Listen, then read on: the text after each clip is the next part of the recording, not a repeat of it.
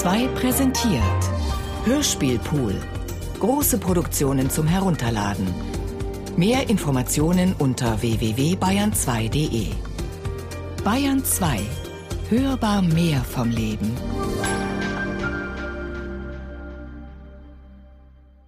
Der Roman ist ein zugleich erkenntnistheoretischer und erkenntnispraktischer Roman. Er ist ein Roman, der geistes- und naturwissenschaftlichen Ansprüchen genügt, ohne die literarische Schreibweise, den literarischen Anspruch zu vernachlässigen. Es ist ein Roman, der im Scheitern perfekt ist. Und äh, dieses Scheitern aber in einer Weise zu inszenieren weiß, dass man den Eindruck eines vollendeten Kunstwerks hat. Mir selber geht es so beim Lesen, dass ich, egal wo, an welcher Stelle im Text ich hineinlese, ich werde so in den Bann gezogen von Musils Sprache. Also ich finde seinen Stil, die Art, wie er Dinge am Genick fasst und sie festhält und das Licht auf sie wirft, das erzählerische Licht, finde ich so anziehend und faszinierend und beeindruckend, dass ich finde, man kann dieses Buch überhaupt gar nicht überschätzen. Also egal, was man darüber sagen würde, man hätte immer noch nicht genug gesagt. Allein schon auf Grundlage dessen, wie er die Sprache verwendet und was für ein Meister des Erzählens er ist. Ist ein Jahrtausendroman. Es gibt, glaube ich, wenige Spiegel, in denen sich Zeit so klar erkennen kann wie in diesem Roman. Es gibt wenige Romananstrengungen, die derartig wenig selbstverliebt, wenig verrätselt, wenig kryptisch und direkt denken, wie dieser Roman es tut, der das dankenswerterweise eben auf beiden Ebenen tut, auf der des gesellschaftlich organisatorisch naturwissenschaftlichen und der des liebevollen mystisch erotischen und ich kenne keine verwandte Anstrengung. Ein Kraftfeld von Ideen und Ereignissen. Stimmen zu Robert Musils Der Mann ohne Eigenschaften von Thomas Kretschmer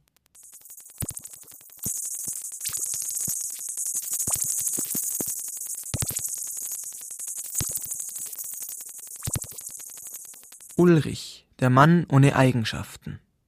Es ist nicht schwer, diesen 32-jährigen Mann Ulrich in seinen Grundzügen zu beschreiben, auch wenn er von sich selbst nur weiß, dass er es gleich nah und weit zu allen Eigenschaften hätte, und dass sie ihm alle, ob sie nun die seinen geworden sind oder nicht, in einer sonderbaren Weise gleichgültig geworden sind. Aus Der Mann ohne Eigenschaften 1930 Julie C., Schriftstellerin. Ulrich ist eben eine Figur, die nach einigen Versuchen, ein Mensch zu werden, er, der Erzähler nennt das ein bedeutender Mensch zu werden oder ein bedeutender Mann zu werden. Im Grunde, glaube ich, war es eher der Versuch, überhaupt ein Mann zu werden, also jemand zu werden, scheitern musste und dann feststellt, dass er an einem Punkt angelangt ist in seinem Leben, wo er sich aus diesen Versuchen zurückziehen möchte und sich eben automatisch, vielleicht inzwischen auch absichtlich oder bewusst in jemanden verwandeln will, der einfach keine Eigenschaften hat, weil Eigenschaften ein Zwang sind, eine Festlegung, die einen wie Beton verorten an dem Punkt, an dem man sich befindet. Und weil der Mann, der Mensch ohne Eigenschaften oder jener, der eben nur diesen Möglichkeitssinn hat, diesen letzten Charakter, eigentlich der wahre, freie Mensch ist. Also er ist jemand, der sich zurückgezogen hat von dem, was vielleicht allgemein als Mensch mit Eigenschaften angesehen wird und im Grunde auf der Suche ist nach sich selber, also der im Grunde versucht, das Unverbrüchliche im eigenen Wesen zu entdecken, was nicht bestimmt ist durch äußere Determination, sondern was ganz eigen und nur in ihm selber existent ist. Roger Willemsen, Autor und Fernsehmoderator. Ulrich eine Figur, die im Wesentlichen durch das Personal des Romans insgesamt beschreibbar ist. Ulrich die leere Mitte des Romans, der definiert wird von außen, der ex negativo definiert wird dadurch, dass er so ist, wie niemand ist in diesem Roman, dass er jede Eigenschaft annehmen kann, aber keine wirklich lebt. Ulrich mit einem zunächst mal dem Aufklärungsgedanken geschuldeten ähm, utopischen Gedanken, sein Leben bedeutend zu machen und darin verschiedene Experimentalreihen Reihen anzustellen. Eine Experimentalreihe, und man muss sagen, sie sind alle drei geprägt von einem Zeitbefund, nämlich ähm, etwa von dem Befund, dass in dem Augenblick, wo auch ein Reitpferd genial genannt werden kann, es sich nicht mehr lohnt, Genialität als Lebenszweck zu erheben. Also Ulrich macht den ersten Versuch, ein bedeutender Mann zu werden im ähm, Bereich des Militärs. Das ist ein verdeckter Hinweis darauf, dass Musil den Tatmenschen eigentlich auf die unterste Stufe der Ständepyramide gestellt hat. Der Tatmensch ist im Soldaten deshalb verkörpert, weil er durch ein Minimum intellektuellen Aufwands auskommt, weil er ganz der Exekutive gehört und ähm, weil er gleichzeitig imperiale Züge hat, das heißt unterwirft, Land einnimmt, Territorien absteckt. Der zweite Versuch, Ulrichs ein bedeutender Mann zu werden, ist der Versuch, der Musil selber am nächsten lag. Es ist der Versuch des Ingenieurs, der zumindest auf, sagen wir mal, technisch, pragmatisch, wissenschaftlicher Weise Wirklichkeit ähm, rubrizieren kann, der sie in irgendeiner Weise erfasst. Bedenkt man, dass Musil der Ansicht war, keine Form des Wissens könne gegen das technisch-industrielle, naturwissenschaftliche Wissen bestehen, ist es eine naheliegende Variante zu sagen, an der Stelle, an der sich naturwissenschaftliches Wissen mit Naturbeherrschung in dem praktischen Sinne trifft, nämlich im Beruf des Ingenieurs, wird eine Form von Wirklichkeitsaneignung, auch von tagheller äh, Wirklichkeitsaneignung sich manifestieren können, die nicht zufällig auch für Musil selber die verbindliche gewesen ist. Die dritte Form, die Ulrich wählt, um ein bedeutender Mann zu werden, ist insofern eine nur Fortentwicklung des Ingenieurszustandes, als er jetzt das Gebiet des Rationalen von seiner praktischen Anwendbarkeit trennt.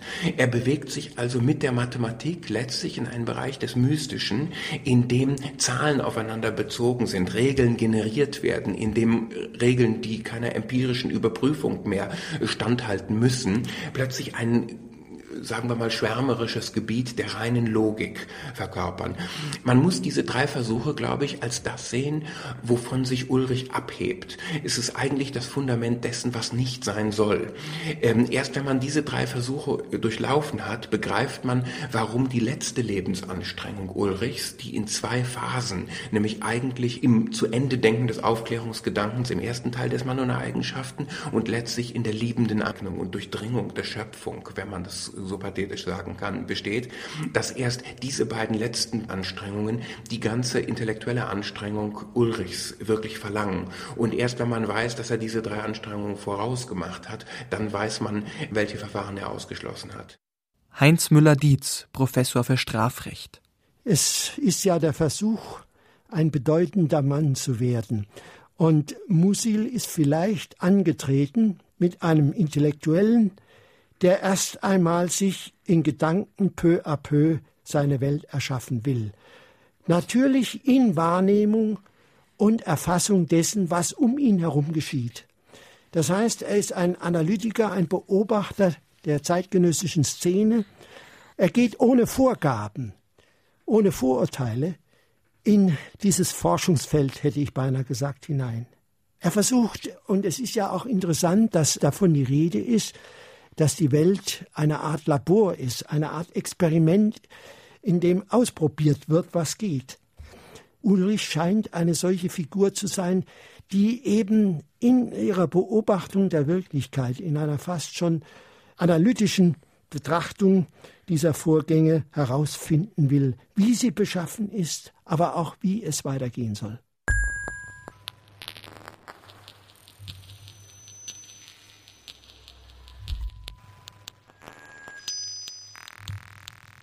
Kakanien. So oft man in der Fremde an dieses Land dachte, schwebte vor den Augen die Erinnerung an die weißen, breiten, wohlhabenden Straßen aus der Zeit der Fußmärsche und Extraposten, die es nach allen Richtungen wie Flüsse der Ordnung, wie Bänder aus hellem Soldatenzwillig durchzogen und die Länder mit dem papierweißen Arm der Verwaltung umschlangen. Aus Der Mann ohne Eigenschaften 1930 Karl Corino, Musil-Biograf. Kakanien bekam seinen Namen von Musil natürlich aufgrund der beiden Buchstaben KK, kaiserlich-königlich, die ja in Österreich fast vor allem standen. Dieses Land Kakanien hat ein merkwürdiges Doppelgesicht.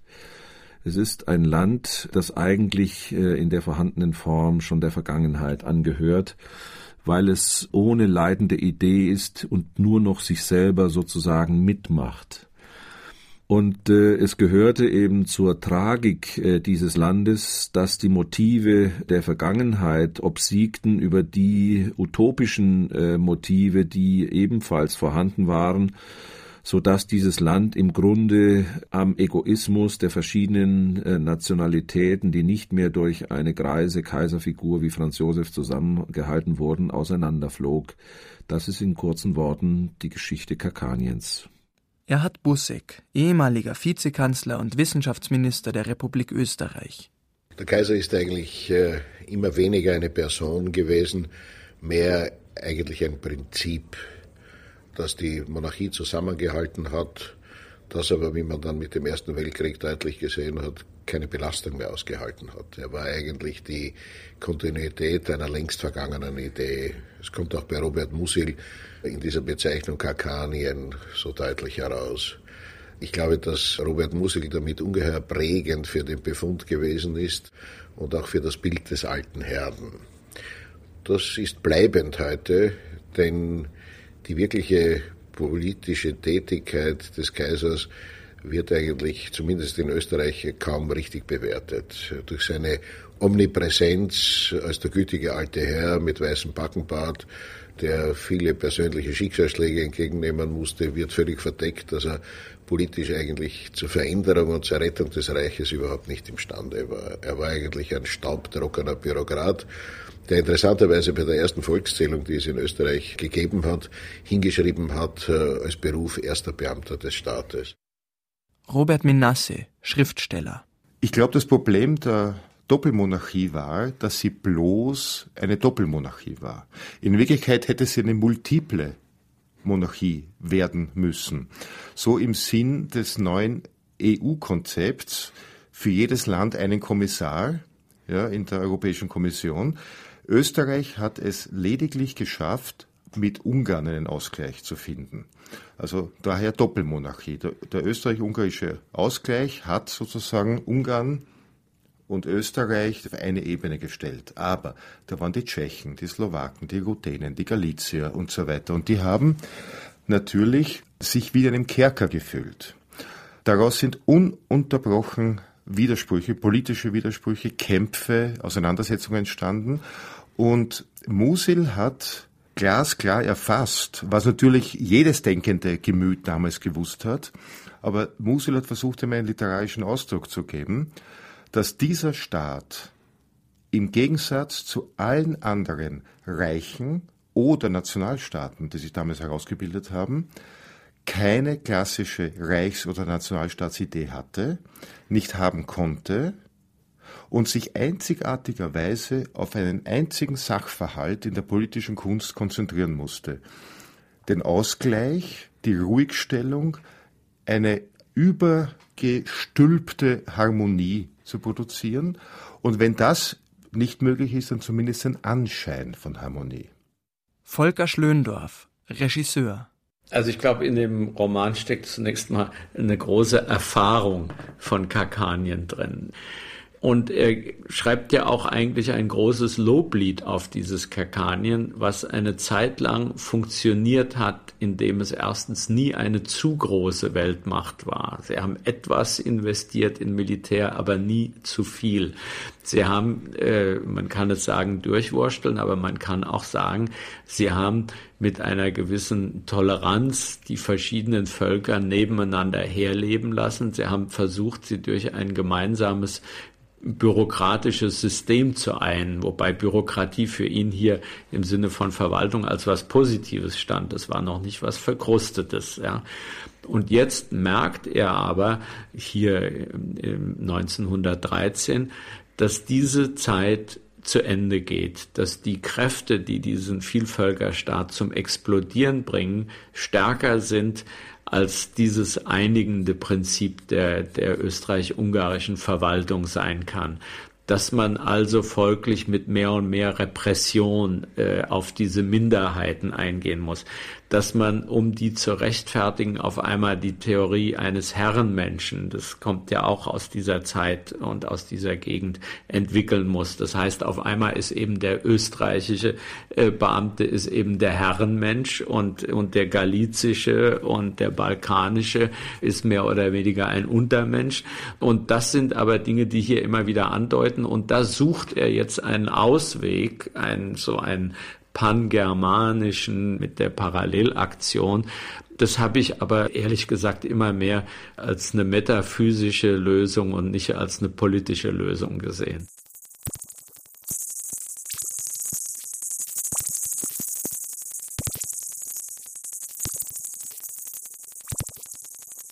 Die Parallelaktion. Indes bestand die Parallelaktion eigentlich damals noch gar nicht und worin sie bestehen werde, wusste selbst Graf Leinsdorf noch nicht. Wie sich mit Sicherheit sagen lässt, war das einzig Bestimmte, was ihm bis zu jenem Zeitpunkt eingefallen war, eine Reihe von Namen. Aber auch das ist ungemein viel.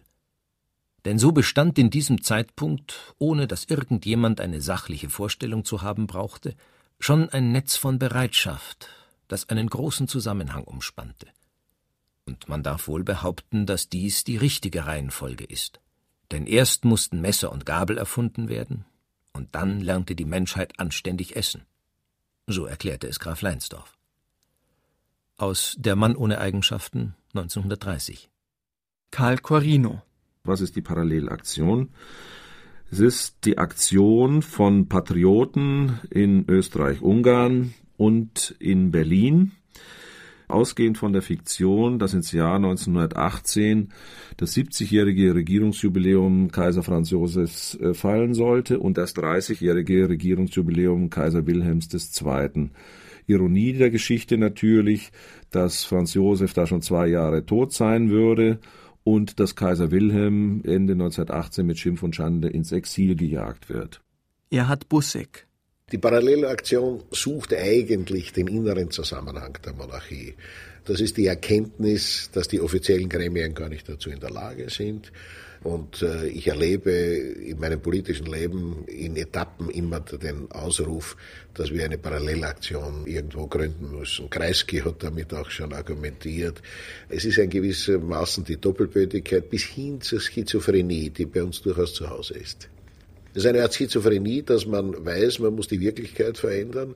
Man weiß aber gleichzeitig, dass es wahnsinnig anstrengend und geht nicht und schafft daher eine zweite Ebene dafür, wo alles das hineinprojiziert wird, was eigentlich sein sollte. Es ist eine Art Philosophie des Als ob, die hier passiert, die dann wieder zur Befriedigung dient und sagt, man hat dann doch eigentlich etwas gemacht. Und dann unterschätzen Sie nicht, es ist auch so schön in Wahrheit. Das ist das wirklich Gefährliche am Österreicher, dass er sich in eine fiktive Welt der Parallelaktion hineinflüchtet. Es gibt hier unendlich viele Parallelaktionen, nur zum Glück schaut niemand hin und daher können wir uns das leisten. Robert Minasse? Es ist nichts fiktionaler in der Entwicklung von Populationen als letztlich die Realpolitik.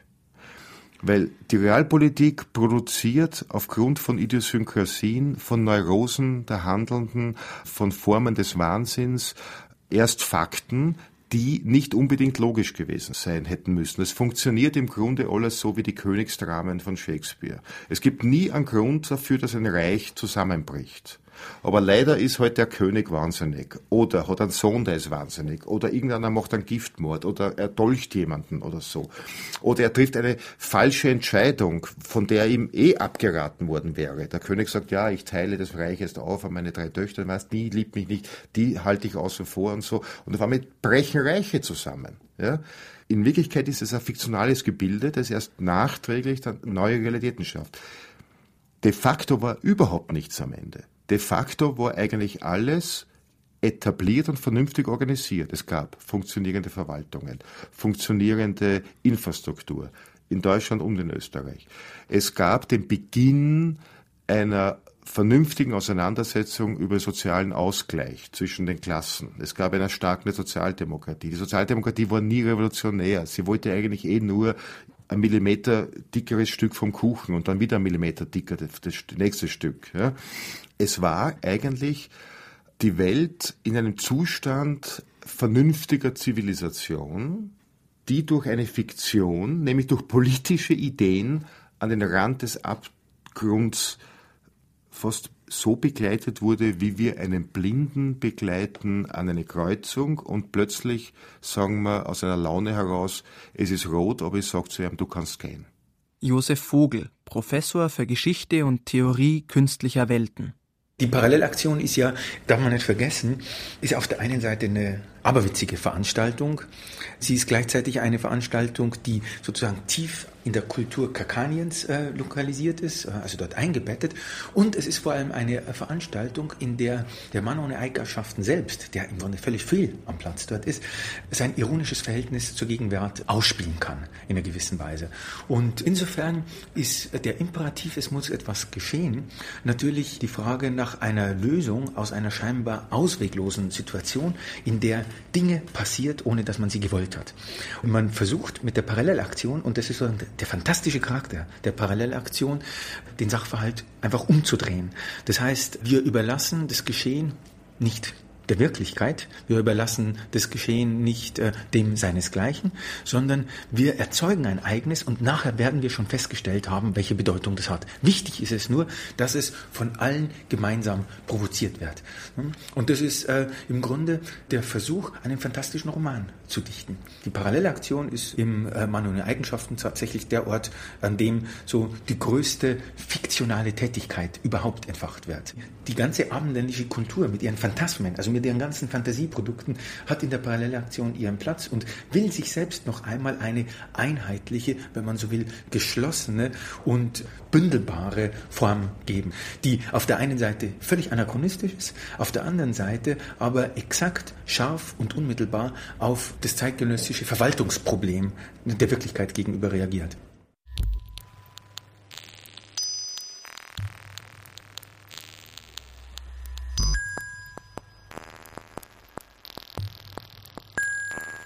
Wirklichkeitssinn und Möglichkeitssinn. Wenn man gut durch geöffnete Türen kommen will, muss man die Tatsache achten, dass sie einen festen Rahmen haben. Dieser Grundsatz, nach dem der alte Professor immer gelebt hatte, ist einfach eine Forderung des Wirklichkeitssinns. Wenn es aber Wirklichkeitssinn gibt, und niemand wird bezweifeln, dass er seine Daseinsberechtigung hat, dann muss es auch etwas geben, das man Möglichkeitssinn nennen kann. Wer ihn besitzt, sagt beispielsweise nicht, hier ist dies oder das geschehen, wird geschehen, muss geschehen, sondern er erfindet, hier könnte, sollte oder müsste geschehen. Und wenn man ihm von irgendetwas erklärt, dass es so sei, wie es sei, dann denkt er, nun, es könnte wahrscheinlich auch anders sein. Aus Der Mann ohne Eigenschaften 1930. Juli C. Ich glaube, es ist eine ganz universelle Unterscheidung. Er sortiert Menschen oder menschliche Wahrnehmung, menschliche auch Selbstidentität in zwei verschiedenen Kategorien, also entweder mit der Konzentration auf das tatsächlich Geschehende, auf das Wirkliche und Wahrnehmbare oder auf die Welt der Fantasie, die immer das Mögliche mit in Betracht zieht. Also alles, was gerade nicht geschehen ist, aber hätte geschehen können, was in der Zukunft vielleicht vorstellbar wäre. Also eine Welt aus allumfassendem Konjunktiv im Grunde. Das sind zwei universell gültige, immer gültige menschliche Eigenschaften, die sich entweder in einer Person vereinen können, man hat ein bisschen von dem und ein bisschen von dem, die auch ganz äh, extrem unterschieden sein können. Man zählt mehr zu der Kategorie der Realisten oder eher zu der, die man vielleicht Träumer nennen könnte oder wie sagt man so, Kinder, die in der Schule immer aus dem Fenster gucken und nicht zuhören und sich anstattdessen Fantasien und Spekulationen hingeben darüber, wie ihr Leben sein könnte oder wie die Welt sein könnte. Und ich glaube, das ist erstmal was ganz Menschliches und was nicht Politisches und deswegen auch nicht an eine bestimmte Zeit gebunden, sondern universell gültig. Karl Corino? Es ist ein Prinzip, das mit dem Wirklichkeitssinn natürlich unbedingt einhergehen muss. Möglichkeitssinn ist eine Tugend, das, was in der Realität existiert, nicht wichtiger zu nehmen, als ihm zusteht, und über den Horizont des Faktischen hinaus zu gucken und zu sehen, was hinter dem Horizont steckt. Musil war der Meinung, dass im Unfesten mehr Zukunft stecke als im real gegebenen, vorhandenen. Insofern war er der Meinung, dass dieser Möglichkeitssinn ein in der Öffentlichkeit äh, weithin unterschätzter und viel zu wenig genutzter Sinn sei, mit Auswirkungen bis hin in den politischen Raum. Er war sich darüber im Klaren, dass dieser Möglichkeitssinn natürlich auch seine Gefährdungen hatte, weil er unter Umständen bei nervenschwachen Personen auf eine Art von höherer, unverbindlicher Träumerei hinauslief, die verhinderte, dass Wirklichkeitssinn und Möglichkeitssinn in eine produktive Kooperation traten. Roger Willemsen. Also ich würde sagen, der Möglichkeitssinn ist in wesentlicher Hinsicht fast nicht transzendierbar. Er wird auch dadurch akuter, dass der Wirklichkeitssinn so eine sehr starke pragmatische Übermacht gewinnt.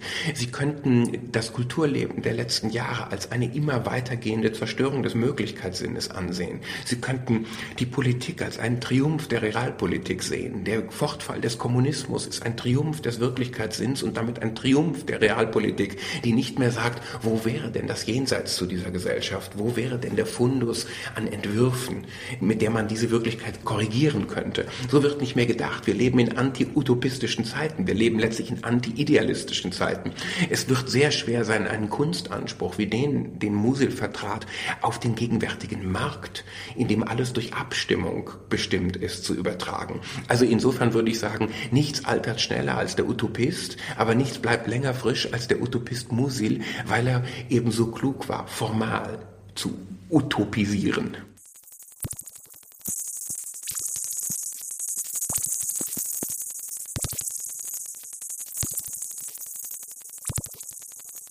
Fantastische und pedantische Genauigkeit. Denn in Wirklichkeit gibt es ja nicht nur die fantastische Genauigkeit, die es in Wirklichkeit noch gar nicht gibt, sondern auch eine pedantische. Und diese beiden unterscheiden sich dadurch, dass sich die fantastische an die Tatsachen hält und die pedantische an Fantasiegebilde. Aus Der Mann ohne Eigenschaften 1930. Josef Vogel man kann den Unterschied zwischen pedantischer und fantastischer Genauigkeit zunächst mal mit bestimmten Methoden der Schlussfolgerungen in Verbindung bringen. Das heißt, die pedantische Genauigkeit ist eine, die deduktiv vorgeht. Das heißt, die hat Gesetze, die hat Einzelfälle und versucht Einzelfälle unter Gesetze zu subsumieren. Das wäre sowas auch wie ein Gerichtsurteil. Man hat im 19. Jahrhundert auch das Gericht sozusagen als Subsumptionsautomaten sich vorgestellt. Ne? Alle möglichen Ereignisse, abweichende Ereignisse der Wirklichkeit lassen sich unter bestimmte Regeln, Normen, Gesetze oder sowas bringen und können dementsprechend ab- und verurteilt werden. Das ist die deduktive und das heißt pedantische Genauigkeit. Demgegenüber gibt es die fantastische Genauigkeit, die der Induktion folgt. Und das ist eine Genauigkeit, die versucht, ein Ereignis in seine Komponenten, die Komponenten in noch kleinere Einheiten und so weiter sofort zu zerlegen und hat, wenn man so will, ein Problem, das nämlich am Schluss dieser fantastischen Genauigkeit eigentlich die Urteilsmöglichkeit entzogen wird. Und am Fall Moosbrugger wird die Konkurrenz dieser beiden Urteilssysteme, wenn man so will, oder dieser beiden Genauigkeitssysteme an der Frage des Urteils demonstriert. Karl Corino Moosbrugger ist ein Zimmermann von hünenhafter Gestalt, der verwunderlicherweise schon etliche Sexualmorde begehen durfte, immer wieder in Freiheit gelangte und so eines Tages in Wien eine Prostituierte, die sich an ihn hängt, auf grauenhafte Weise zerstückelt. Er ist eine der tragischsten und faszinierendsten Gestalten aus diesem Roman. In ihm sind sozusagen alle Paradoxa der Zeit äh, verdichtet. Wenn die Menschheit als Ganzes träumen würde, würde Moosbrugger entstehen. Josef Vogel die pedantische Genauigkeit verlangt die Subsumption des Verbrechens unter das Gesetz. Die Psychiatrie, die Medizin, die Psychologie kommt aber nun her und kann die Handlung von Moosbrugger zunächst mal in Einzelteile, das heißt in Motive zerlegen. Diese Motive in verschiedene Herkunftslinien, diese Herkunftslinien in unterschiedliche Konstitutionen beispielsweise. Und was damit geschieht, ist zweierlei. Erstens, wenn diese Zerlegung geschehen ist, ist es nicht mehr möglich zu entscheiden, ist Moosbrugger krank oder gesund Die pedantische Genauigkeit wird regelrecht aufgeschoben. Die muss sozusagen einen Raum einräumen, in dem ihr Geltungsbereich plötzlich unterbrochen ist. Zweitens passiert, und das ist, glaube ich, ganz wichtig für Musik, passiert damit etwas, dass nämlich der Begriff des Menschen der mit bestimmten Kapazitäten, zum Beispiel gut und böse zu handeln, Willensfreiheit zu haben und so weiter, plötzlich zerrinnt. Der löst sich auf. Das ist ein analytisches Verfahren. Ne? Am Schluss ist Moosbrugger nicht mehr etwas, was man im landläufigen Sinne Mensch nennen könnte, sondern er ist ein Aggregat aus Zuständen, Affekten, ein Ding, das sich in irgendeiner Weise zerlegt hat und man könnte fast mit äh, Foucault sagen, ein Mensch, der in seinen Schlaf eingetreten ist. Ne? Es ist ein Jenseits des Menschen, das da auftaucht. Und drittens, und das ist eine Sache, die für Musil dann nochmal einen gewissen Sprengsatz entwickelt. Es taucht plötzlich eine eminent moralische Frage auf, nämlich die, wie lässt sich das, wonach man täglich in Gerichtssälen, aber auch privat urteilt, überhaupt begründen. Und was hier mit der fantastischen Genauigkeit passiert, ist ein grandioses Unternehmen der Entgründung, die da stattfindet. Die Substanz, die Form des Menschen, die Menschenform ist verloren gegangen und damit natürlich auch alles das, was sozusagen in einer gewissen narzisstischen Zuschreibungslust der Mensch äh, sich angeeignet hat, die Freiheit des Willens, die Unterscheidung zwischen Gut und Böse, die Differenzierung zwischen Leidenschaften und Verstand etc. Alles das äh, ist sozusagen in sich verschoben, ist in eine Erdbewegung geraten und am Schluss muss die Utopie der Exaktheit, die mit der fantastischen Genauigkeit äh, verbunden ist, zu dem Schluss kommen, diese Urteile die täglichen Urteile, die Gerichtsurteile, das juridische System und nicht zuletzt die christliche Moral sind an einem entscheidenden Punkt ins Wanken geraten. Und der Mann ohne Eigenschaften stellt immer wieder und in verschiedenen komischen, resignierenden, äh, scharfsichtigen, traumhaften Zuständen fest, äh, dass offenbar die Wirklichkeit in zwei Bereiche verfällt, nämlich ein Reich der Genauigkeit, in dessen Zentrum die Göttin der Mathematik in irgendeiner Weise steht, und auf der anderen Seite ein weiter Bereich dessen, was die Menschen am Leben hält, nämlich die Moral, die durch Ungenauigkeit regiert ist. Und das ist das Problem. Wie können Leute in einer relativ schizoiden Konstellation, dass sie also morgens und abends ungenau, tagsüber aber exakt in ihrem Beruf sind, wie können die das eigentlich miteinander äh, vereinbaren? Und was bedeutet das für die Wirklichkeit, dass sie sozusagen sich bei fast allen Lebensangelegenheiten entscheiden muss, äh, schlage ich mich auf der Seite des Ungenauen, des Menschlichen, des Moralischen oder äh, muss ich wie ein General, wie ein Bankbeamter, aber selbst auch ein Bürokrat exakt arbeiten.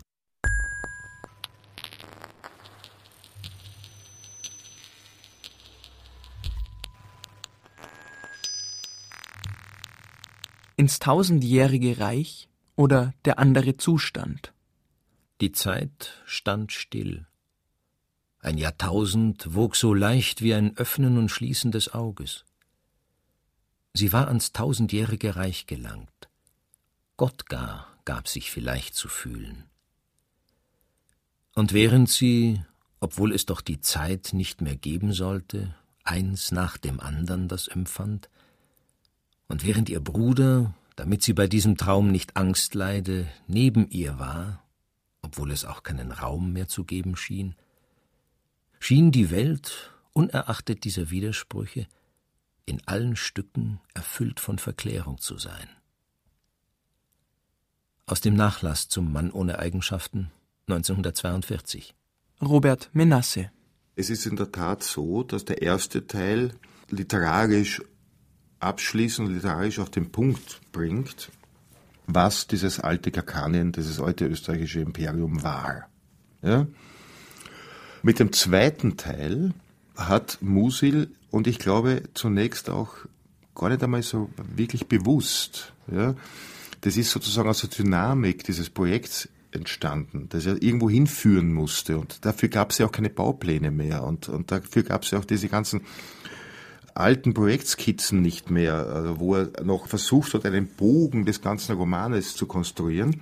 Im zweiten Teil hat eine Metapher produziert, die eben über dieses alte Kakanien weit hinausgeht und sozusagen fast prophetisch wurde in Hinblick auf die weitere Entwicklung Österreichs über all die folgenden Brüche hinweg. Und das ist diese, diese Zwillingsliebe, diese inzestuöse Liebesgeschichte zwischen Ulrich und Agathe. Diese inzestuöse Liebesbeziehung voller Probleme, hat ihre Wurzeln natürlich auch in der Existenz dieser Doppelmonarchie. Dieses Reich war ja sozusagen ein verschmolzener Zwilling, der so glücklich ist, wie er nur sein kann, wenn man sozusagen einen zweiten neben sich weiß, der so ist wie ich und der gleichzeitig trotzdem eine eigene Identität hat, so wie es einfach jeder Zwillingsbruder, jede Zwillingsschwester im Hinblick auf seine Geschwister hat. Das sind unterschiedliche Identitäten, aber ein Ei. Aus dem Versuch, aus der Doppelmonarchie sowas wie eine literarische oder streng literaturwissenschaftlich gesagt anthropomorphisierte Metapher zu machen, ist wahrscheinlich diese Idee entstanden, dieser Liebesbeziehung zwischen Ulrich und Agathe. Es war ja alles verdoppelt. Es war ja alles immer doppelt vorhanden. Ja? Und es hieß ja Doppelmonarchie. Und das hat ja im Sinn des Ausgleichs ja, so eine Art von Proportsystem entwickelt, wo dann zwar viele andere zu kurz gekommen sind, aber die zwei haben gewusst, sie müssen sich auf Gedeih und Verderb lieben, ja? sonst bricht alles auseinander. Das Interessante ist es nur, dass aus dieser Geschichte im zweiten Teil sich eine Eigendynamik entfaltet, die plötzlich weit über das hinausreicht, was, glaube ich, Musil selbst zunächst auch nur im Auge gehabt hat. Inka Mülderbach, Professorin für neuere deutsche Literatur. Im anthropologischen Sinn ist es eine Umkehrung der Größen von Aktivität und Passivität im Verhältnis zur Welt. Also letztlich ist es eine andere, also das Fundament, auf dem es Musil ja auch immer wieder beschrieben hat, äh, eine andere Körpererfahrung. Zu sagen, ich dringe nicht mit meinem Körper in die Welt ein, sondern ich lasse gewissermaßen Welt auf mich zukommen. Das können Sie jetzt sehr unterschiedlich kodieren. Deshalb, ich bin immer so ein bisschen mit dem anderen Zustand, also dieses Wort kommt im Roman ein einziges Mal vor. Ne? Ein einziges Mal, glaube ich. Natürlich hat er dauernd AZ im Nachlass und so weiter und so weiter. Man weiß auch, woher das kommt. Das sind alle die Kippfiguren und Inversionsfiguren der Gestaltpsychologie. Aber er hat es auch oft gewissermaßen in ganz anderen Worten beschrieben und es ist trotzdem dasselbe. Also ein Verkehren, ein Umkehren der körperlichen Relation zur Welt oder wenn Sie so wollen, der eigenen Raumerfahrung. Nicht ich sozusagen gehe in diesen Raum hinein, nicht aktiv, sondern ein Raum kommt auf mich zu und wölbt mich aus. Eine Verkehrung von Passivität und Aktivität, eine Verkehrung in letzter Instanz also für Musil in letzter Instanz, nicht und meine, von Weiblichkeit und Männlichkeit, nicht? Das sozusagen hat Musil sicher immer ein Stück weit als sowas wie anthropologische Größen gesehen. Aber der andere Zustand ist eine ästhetische Erfahrung. Renate von Heidebrand, Professorin für neuere deutsche Literatur. Also, ich würde die Geschwisterliebe überhaupt nicht realistisch lesen. Ich würde sie als reines Zeichen lesen. Das ist ein Zeichen dafür, dass es hier im Erleben gestaltet werden kann, dass Menschen fraglos übereinstimmen. Das ist etwas so Seltenes. Da müssen Sie schon suchen, ob Sie eine so gute Ehe finden, in der das möglich ist. Es gibt sicher auch Geschwisterlieben äh, oder Geschwister, die sich überhaupt Zwillingsgeschwister, die sich nicht vertragen. Aber durch die Tradition ist das das Symbol für die zwei Hälften, die zusammengehören, für eine große, fraglose Zusammengehörigkeit. Da hat Musi selber erkannt, dass das nicht ausdehnbar ist. Das ist ein Zeichen für etwas, was wunderbar wäre, wenn es ginge, aber was man nur in Augenblicken erfahren kann, um von da aus sozusagen ein Korrektiv in die Wirklichkeit zurückzubringen. Er fasst das in die Formel Leben nach der Art der Kunst. Und da sieht man auch wieder die nahe Verwandtschaft zwischen Kunst und Mystik, Kunst, Religion. Immer geht es um das Unaussprechbare und immer um das andere.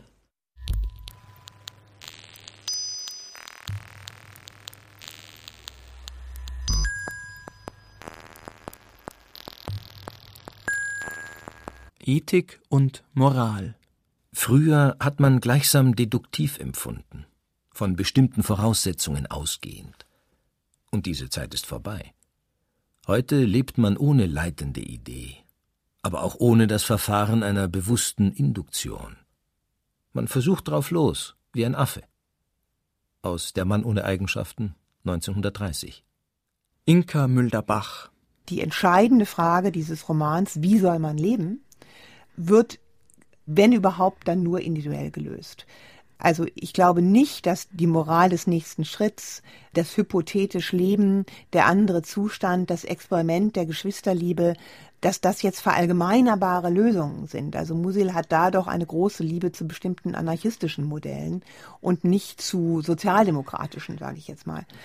Aber das große Thema des Romans ist sozusagen vor dem Hintergrund der epochalen Katastrophe des Zweiten Weltkriegs und es ist eine andere Ironie der Geschichte, dass Musil sozusagen während er noch einmal auf den Ersten Weltkrieg zuschreibt, sein eigenes Leben in den Zweiten Krieg hineingerät. Also im Versuch, eine Geschichte zu erfinden, die die Geschichte dieses Krieges aus der Retrospektive mit den Darstellungsmitteln der 20er Jahre erzählt, eine umfassende Diagnose der Moderne und gleichzeitig eben dieses verzweifelte, und extrem anspruchsvoller Projekt, narrativ und ästhetisch einen Ausweg zu weisen. Roger Willemsen. Der Roman gibt statt Handlungsanweisungen Formbestimmungen. Er sagt, richte deine Vernunft nach einer bestimmten Form der Rationalität aus, die ich dir jetzt gebe, aber ich gebe dir nicht den Inhalt dieser Rationalität. Er sagt, fühle ekstatisch, setze dich neu zusammen, erfinde den inneren Menschen, aber ich sage dir nicht anhand welcher Grundbegriffe. Josef Vogel dieses Problem, das der Roman ohne Eigenschaften stellt, nämlich äh, die Utopie der Exaktheit, die Frage nach fantastischer Genauigkeit und dann damit verbunden die Frage, was ist eigentlich sowas wie Lebensführung, dass diese Fragen Fragen sind, denen man sich nicht entziehen kann.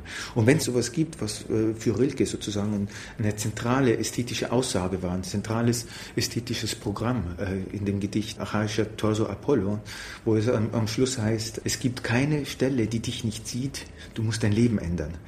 Dann ist der Mann ohne Eigenschaften etwas, was das äh, realisiert, weil er, und das ist genauso platt wie weitreichend, weil er um nichts anderes sich dreht als um die Frage der richtigen Lebensführung. Und dem kann man sich nicht entziehen. Ne? Volker Schlöndorf. Es gibt nicht das Gute und das Böse, sondern das ist anteilig in jedem vorhanden. Deshalb auch, wie Musil sagt, also diese Welt ist eine mögliche Welt von den Welten, die Gott hätte schaffen können.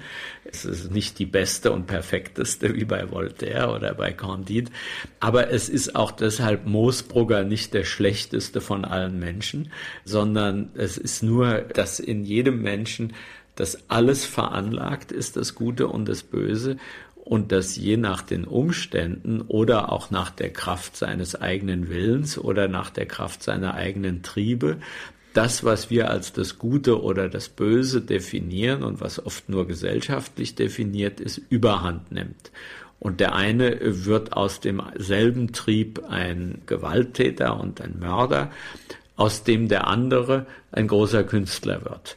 Und das ist eben, wo Musil seiner Zeit wirklich in der Betrachtung des Menschen so voraus ist. Wir sind ja heute noch nicht so weit, dass wir wirklich sagen können, wo ist denn das Gute oder wo ist überhaupt das Böse? Ja, es ist, die Politik erfindet sich immer wieder Bösewichter und das Fernsehen erfindet in seinen Melodramen, die es den Leuten erzählt, Gute und Böse, wobei die Bösen dann möglichst also noch pervers bis zum geht nicht mehr sind, damit die Guten sie umso äh, radikaler besiegen können und dadurch Ruhe wiederhergestellt ist und man ins Bett gehen kann und in Ruhe schlafen kann. Musil ist eben ein Schriftsteller, der einen nicht äh, schlafen lässt, weil er immer wieder alles das, was man für Gewissheiten hält, in Frage stellt. Und da ist er eben Philosoph und Wissenschaftler zugleich, weil beide immer die Frage stellen, ja, warum ist denn das so, wie es ist? Es könnte doch auch anders sein. Roger Willemsen Ulrich ist ein Erlöser nicht im Sinne der Clarisse, die sich darin eine messianische Figur vorstellt, die ähm, eine Heilsoffenbarung anbietet. Ulrich hat keine Botschaft. Seine Botschaft ist eine Botschaft der Form. Es ist eine Botschaft, die nicht sagt, was gedacht werden soll, sondern wie gedacht werden soll.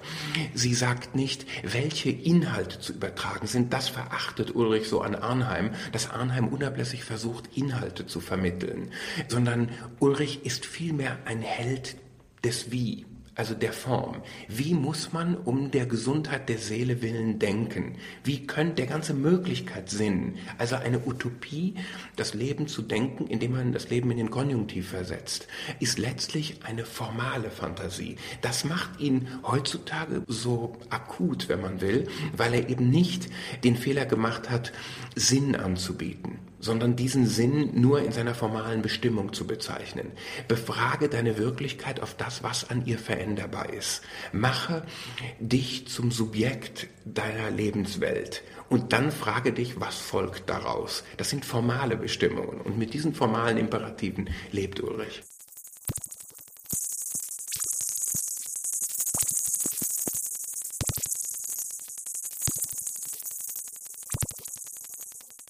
Ereignis und Erzählen. Die meisten Menschen sind im Grundverhältnis zu sich selbst Erzähler. Sie lieben das ordentliche Nacheinander von Tatsachen, weil es einer Notwendigkeit gleichsieht, und fühlen sich durch den Eindruck, dass ihr Leben einen Lauf habe, irgendwie im Chaos geborgen. Und Ulrich bemerkte nun, dass ihm dieses primitiv-epische abhanden gekommen sei woran das private Leben noch festhält, obgleich öffentlich alles schon unerzählerisch geworden ist und nicht einmal einem Faden mehr folgt, sondern sich in einer unendlich verwobenen Fläche ausbreitet. Aus Der Mann ohne Eigenschaften 1930 Inka Mülder-Bach Der Roman ruft an seinem Anfang die drei Ordnungsgrößen, wenn Sie so wollen, Weltgrößen des Erzählens auf. Erstens, wann? Wann ist etwas? Mose sagt nun nicht, es war dann und dann, weil genau das Problem sozusagen darin besteht, also worauf referiert überhaupt so ein Satz? Ist der nicht selber nur Diskurs, ja, nur diskursiv, sondern er prozessiert eine Zeitangabe, indem er meteorologische und narratologische Sätze zusammenfügt und kommt dann auf den schönen Augusttag des Jahres 1913. Die zweite Größe, die eine Erzählung aufrufen muss, ist wo. Auch diese Bestimmung wird von Musil nicht mehr in einem traditionellen narrativen Rahmen gegeben, sondern über physikalische Bestimmung im weitesten Sinne. Und die dritte Größe, mit der alle Erzählungen operieren, ist wer. Also wann, wo, wer. Und dieses wann, wo, wer wird organisiert im Grunde wie so eine Art von filmischem Zoom. Das erste Wort des Romans heißt über. Über dem Atlantik befand sich. Ja? Und von diesem Über peilt dieser Roman einmal auf diese berühmte rote Nasenspitze und dann auf diese beiden Figuren, die eine lebhafte Verkehrsstraße hinuntergehen. Auch damit hat der Roman noch nichts, was er als Welt voraussetzen könnte. Also ich glaube, dass das das Schlüsselproblem dieses Anfangs ist. Er führt das Problem fort, indem er Bedingungen der Fiktion benennt. Walter Fanta, wissenschaftlicher Mitarbeiter am Robert Musil Institut für Literaturforschung. Also wenn ein Kapiteltitel lautet, daraus geht nichts weiter hervor, dann ist das immerhin sehr merkwürdig für einen Romanbeginn. Und was steht in dem Kapitel drinnen? Es wird ein Ereignis berichtet, ein Verkehrsunfall. Eine Dame und ein Herr beobachten den Unfall. Und dann geschieht etwas sehr, sehr Sonderbares. Der Erzähler sagt zuerst, um wen es sich handelt. Es könnte sich um, um Herrn Paul Arnheim und Frau Ermelinda Tutzi handeln und nimmt das dann zurück und sagt, das sind die aber gar nicht, die können da nicht dabei gewesen sein. Und damit wird schon klar, dass es in dem Roman auch um Identität geht. Dass also diese beiden Figuren auch andere sein könnten. Dass es um Möglichkeit und um Wirklichkeit geht, dass also die Fiktion die Erfindung, die jeder Roman, jede Geschichte ist, zurückgenommen wird und darauf aufmerksam gemacht wird, damit, dass das alles eigentlich, was hier erzählt wird, ja auch eine Erfindung ist. Inka Mülder-Bach. Was ist ein Augusttag des Jahres 1913? Die Moderne hat uns gezeigt, und zwar im Zuge ihrer Entfaltung von Beschreibungssystemen, dass ein solcher Tag als also schon in dieser Beschreibung selbst eine völlig willkürliche Setzung ist, weil der Kalender ist eine reine kulturelle Ordnung. Die Welt draußen, das X, weiß nichts von einem August, sie weiß nichts von einem Jahr 1913, Sie weiß vielleicht natürlich von Jahreszyklen, also es gibt gewissermaßen noch eine gewisse Bindung. Ja. Von einem August weiß sie nichts. Sie weiß nichts von einem Jahr 1913. Sie weiß überhaupt nichts von Isothermen und Isotheren, also der zweiten Ordnung, die hier zitiert wird, der meteorologischen Ordnung. Sie weiß natürlich nichts von physikalischer Messung von Geschwindigkeit. Sie weiß nichts von Pulsschlägen. Also Sie können das, was hier passiert oder das, was ist, in eine potenziell unbegrenzte Vielfalt von Beschreibungssystemen auflösen, die alle gegeneinander abgesperrt sind und die als Beschreibungssysteme zum Teil verifizierbar oder falsifizierbar oder zumindest falsifizierbar sind, die bewusstlos eine Referenz voraussetzen wo die Aufgabe des Erzählens ja nun gerade wäre, zu zeigen, wie diese Diskurse gewissermaßen Welten abgelöst haben. Also selbstverständlich ist das ein historischer Prozess, der nun nicht nur bei Musil in der Moderne zu einem Schlüsselproblem wird.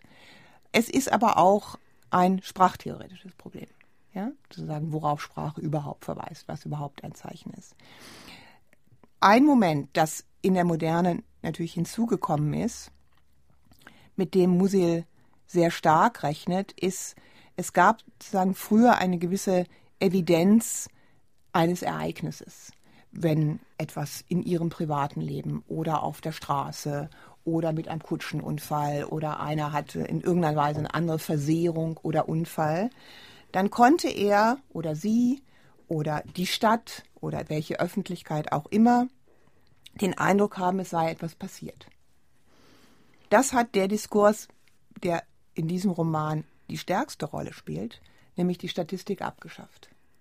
Ja, die Statistik zeigt ja nichts anderes, als dass bei genügend großer Zahl, Musil nennt sie ja deshalb auch das Gesetz der großen Zahl, also natürlich eine Anlehnung an ihre frühere Definition oder auch statistische Entzauberung, bei genügend großer Zahl sich alle Leben, alle Ereignisse in Durchschnittswerte auspendeln.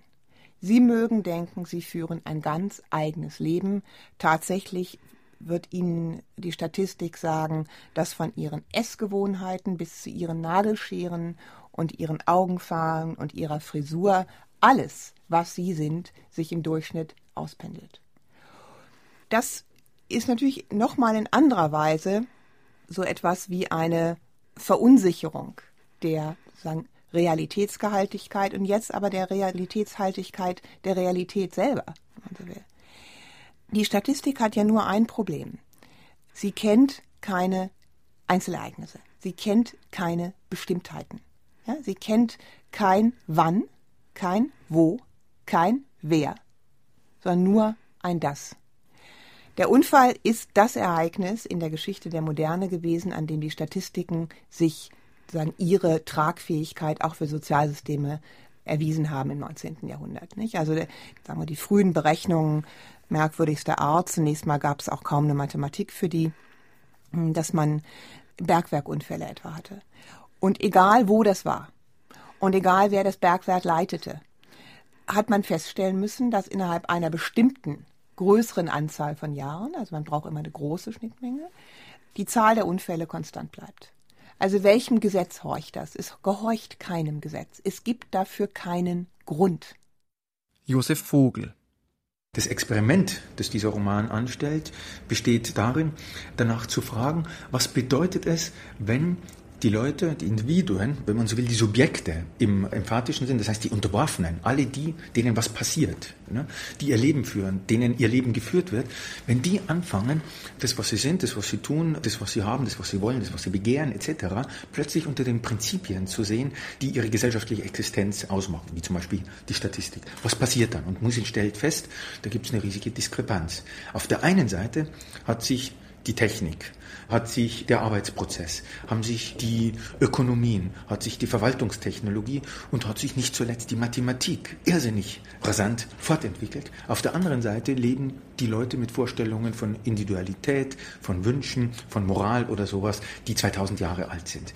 Und diese Divergenz, glaube ich, ist ein weiterer Grund für Musil, die Frage nach der Möglichkeit und des möglichen Anderenseins äh, zu denken. Also hätten jetzt zwei Motive sozusagen für diese Erzählweise. Auf der einen Seite eben das Gesetz der großen Zahl und die neue Ereignisontologie, auf der anderen Seite eben einen definitiven Anachronismus, den der Naturwissenschaftler, den der Ingenieur Robert Musil sozusagen auf allen Gebieten der moralischen Existenz festgestellt hat. Daher die Frage, wie kommt es, dass man auf der einen Seite in den wichtigsten Dingen, in den Fragen etwa noch Gut und Böse, nach äh, völlig unreformierten Kategorien urteilt, während die Welt schon ganz anders verwaltet wird. Und diese Kollision sozusagen ist diejenige, die den Mann ohne Eigenschaften als ein experimentelles Wesen in diesem Roman hervorbringen. Also an dieser Stelle wird er eingesetzt, an dieser Stelle gewinnt er sein Leben und an dieser Stelle ist er das intellektuelle Zentrum des Romans.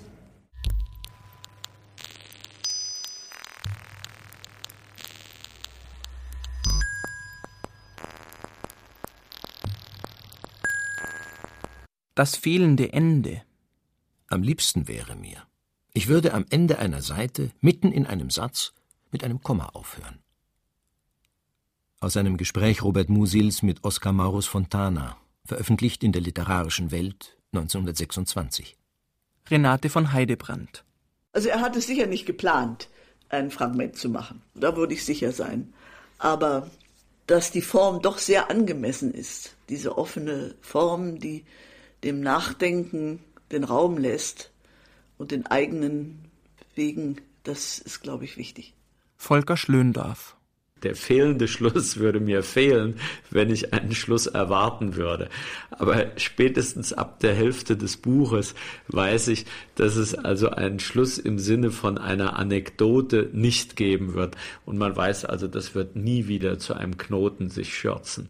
Erhard Busseck ich glaube, dass man diesen Roman nicht danach lesen kann, was kommt jetzt eigentlich heraus oder wie wird es aufgelöst. Das ist größte Dummheit.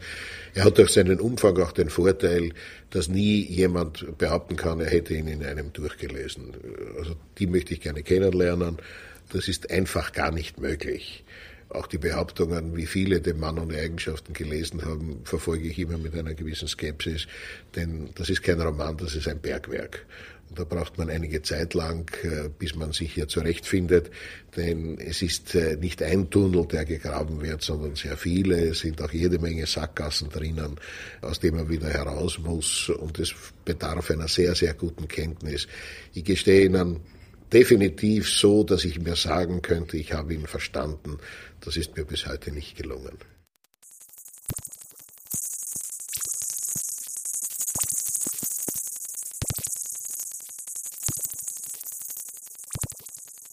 Ein Kraftfeld von Ideen und Ereignissen. Stimmen zu Robert Musils Der Mann ohne Eigenschaften von Thomas Kretschmer. Sprecher Axel Wostri. Ton und Technik Wilfried Hauer, Susanne Herzig, Angelika Haller, Daniela Röder. Produktion Bayerischer Rundfunk 2004